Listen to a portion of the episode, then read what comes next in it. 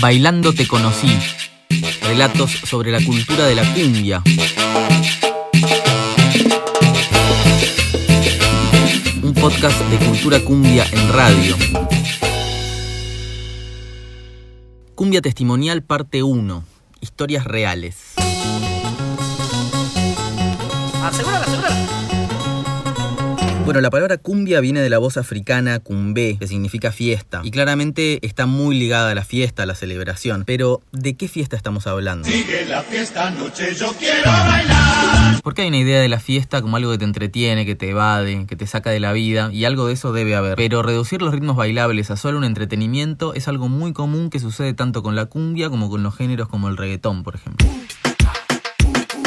idea de la música como entretenimiento. Desde este humilde espacio de reflexión y homenaje creemos que hay muchas fiestas posibles. Y en la fiesta de la cumbia, en el baile, también se construye memoria y se da testimonio. Y eso es muy distinto al concepto de la fiesta que se suele asociar con la música bailable. Mi nombre es Oscar Benítez y hoy en Bailando Te Conocí vamos a recorrer los caminos de la cumbia testimonial.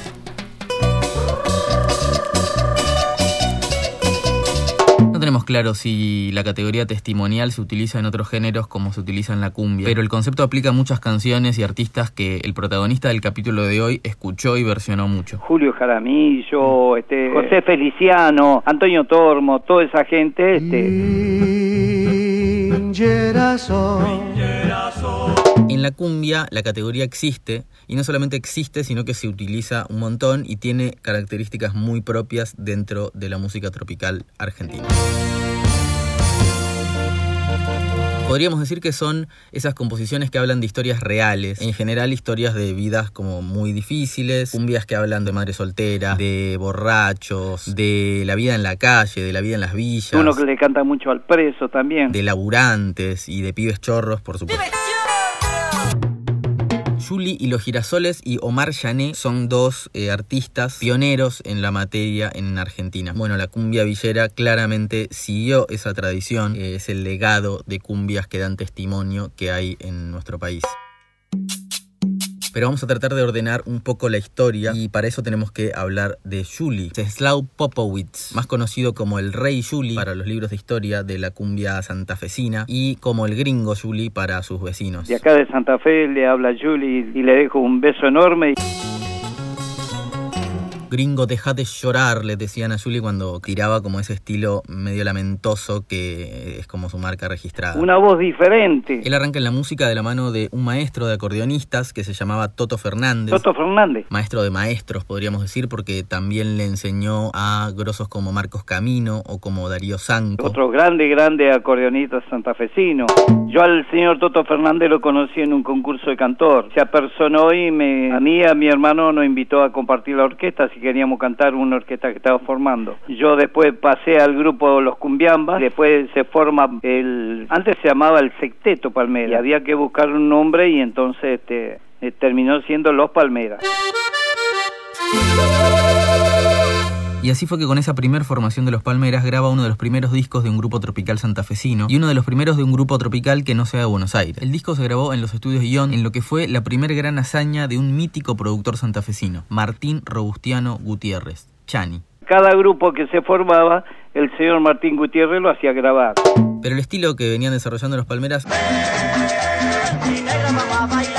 no encajaba para nada con las inquietudes artísticas de Julie, que se termina yendo después del segundo disco.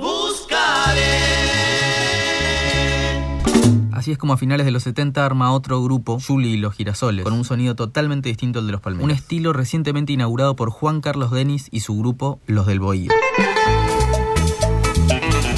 que obviamente también es... De Santa Fe, por supuesto. Y era toda una novedad. La novedad es que por primera vez había grupos que no intentaban parecerse a los exitosos grupos de Buenos Aires. Cuarteto Imperial, Trío Rubí, Guaguancó. Que la venían juntando en pala por todo el país. Los grupos no teníamos identidad porque prácticamente vos salías de un grupo y te iba a otro y este prácticamente la misma temática. El surgimiento de este estilo fue una pequeña revolución para la joven escena tropical santafesina que rompió con lo que se venía haciendo, incluso movilizó a los grupos con acordeón a hacer cosas nuevas. Julie, ese tono nostálgico que proponían los del bohío le venía bárbaro para hacer los temas testimoniales que ya venía cantando desde que cantaba folclore en los concursos del barrio por un sangre. Y así es como a ese camino que comenzó Juan Carlos Denis con su guitarra, Julie le sumó letras crudas que hablaban de historias reales. Y bueno, ahí nace Julie, ya este, ya otro estilo, más lo los tonos de la canción un poquito más alto y... En principio estas letras hablaban de su vida, eran letras autobiográficas. Eh, canciones de mi vivencia. Una historia digna de varias películas. Y está bueno conocer algunas partes para entender mejor su música.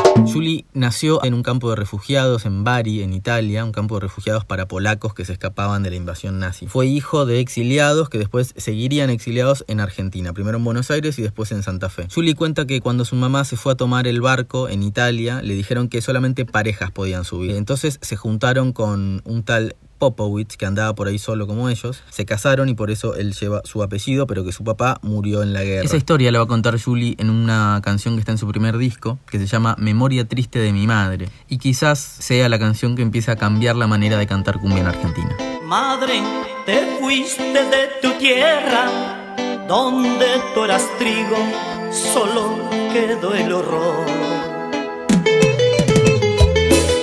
La cumbia testimonial llevó al baile temas y personajes que no tenían un lugar en las letras que la cumbia se permitía hasta ese momento, hasta que el gringo Julie quiso cantar la historia de su madre y sus propias vivencias. Y le dejo un beso enorme y gracias por escuchar la música de Julie los Girasoles. Todavía hay muchas historias que contar, así que les invitamos a seguir escuchando Bailando te conocí, relatos sobre la cultura de la cumbia.